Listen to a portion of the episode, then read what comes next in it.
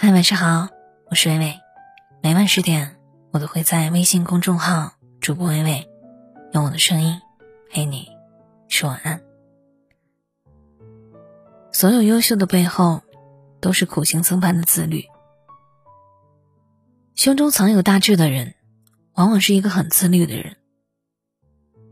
重庆谈判当中，蒋介石曾对秘书陈布雷说：“毛泽东不可轻视，他视言如命，但他知道我不吸烟后，在同我谈话期间竟绝不抽一支，对他的决心和精神不可小视。自律的人既可怕，又可敬。如果是伙伴，你要跟他学会律己；如果是对手，你要做好足够的心理准备。”以前总觉得人生苦短，应及时行乐。今朝有酒今朝醉，人不风流枉少年。直到后来，我渐渐的发现，每一个不自律的行为都会给你带来更大的痛苦。不要做欲望的奴隶，自律可以令我们活得更高级。自律的本质不是放纵自己，不是无所不为，而是自律之后的舒畅。是有所为，有所不为。人为什么要自律？很多时候，我们只看到了别人优秀的样子，却往往忽略了他们为此付出了近乎自虐般的努力。一个自律到骨子里的人，看上去大多是无趣的，在别人出去玩乐的时候，一个人窝在那里看书；在别人享用美食的时候，在健身房里挥汗如雨。周末的时光。很多人慵懒到睡到中午，他依旧雷打不动的早起、跑步、看书、工作。这样的人不仅看起来无趣，甚至感觉有自虐倾向，活得一点都不洒脱和自由。但真实情况是，自律的人比不自律的人要自由得多。如果你总是随心所欲，讲究及时行乐，不知道努力，别人玩你也玩。别人努力，你还在玩，依旧放纵自己。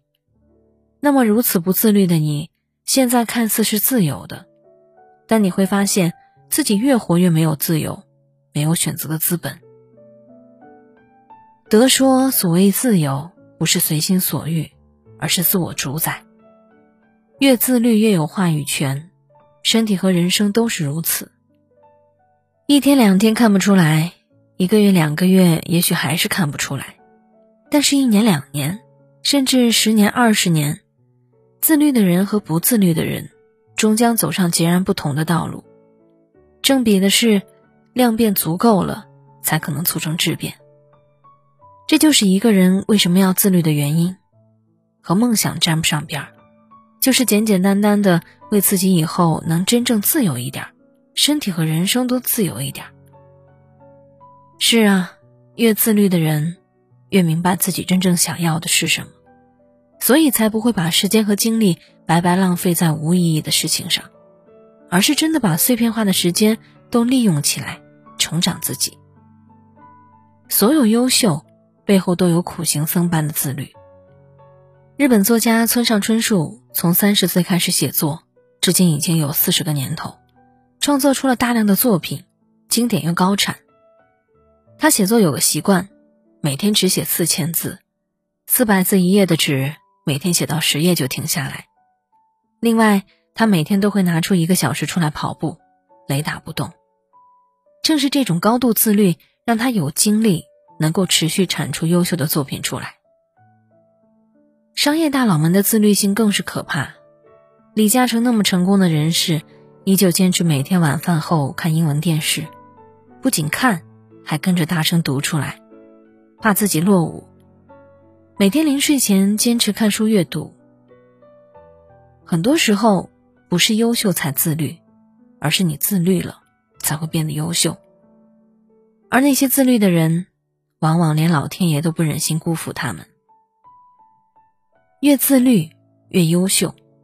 认知突围中有一句话说：“所有的懒惰、放纵、自制力不足，根源都在于认知能力受限。”越自律，认知能力越强，人和人的差距就是这样逐渐拉开的。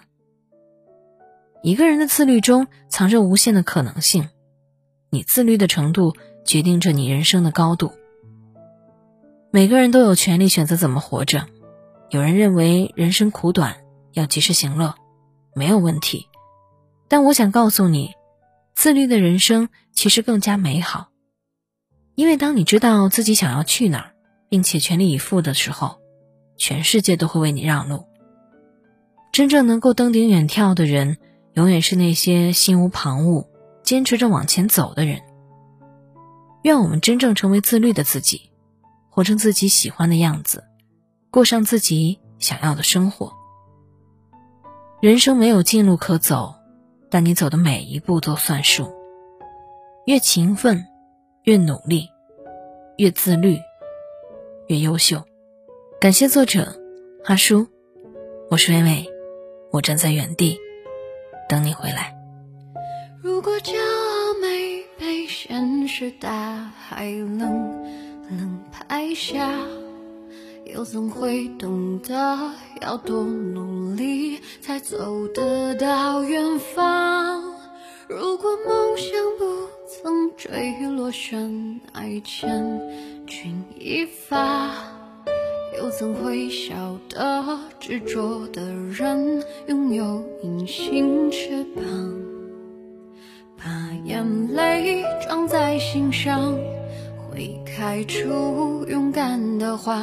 可以在疲惫的时光，闭上眼睛闻到一种芬芳，就像好好睡了一夜，直这边哼着歌，用轻快的步伐。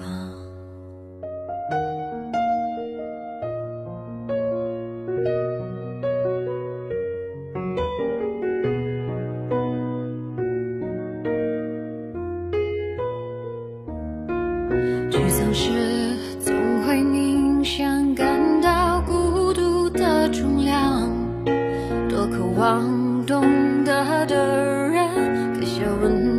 借个肩膀，很高兴一路上我们的默契那么长，穿过风又绕个弯，心还连着，像往常一样，最初的梦想紧握在手上，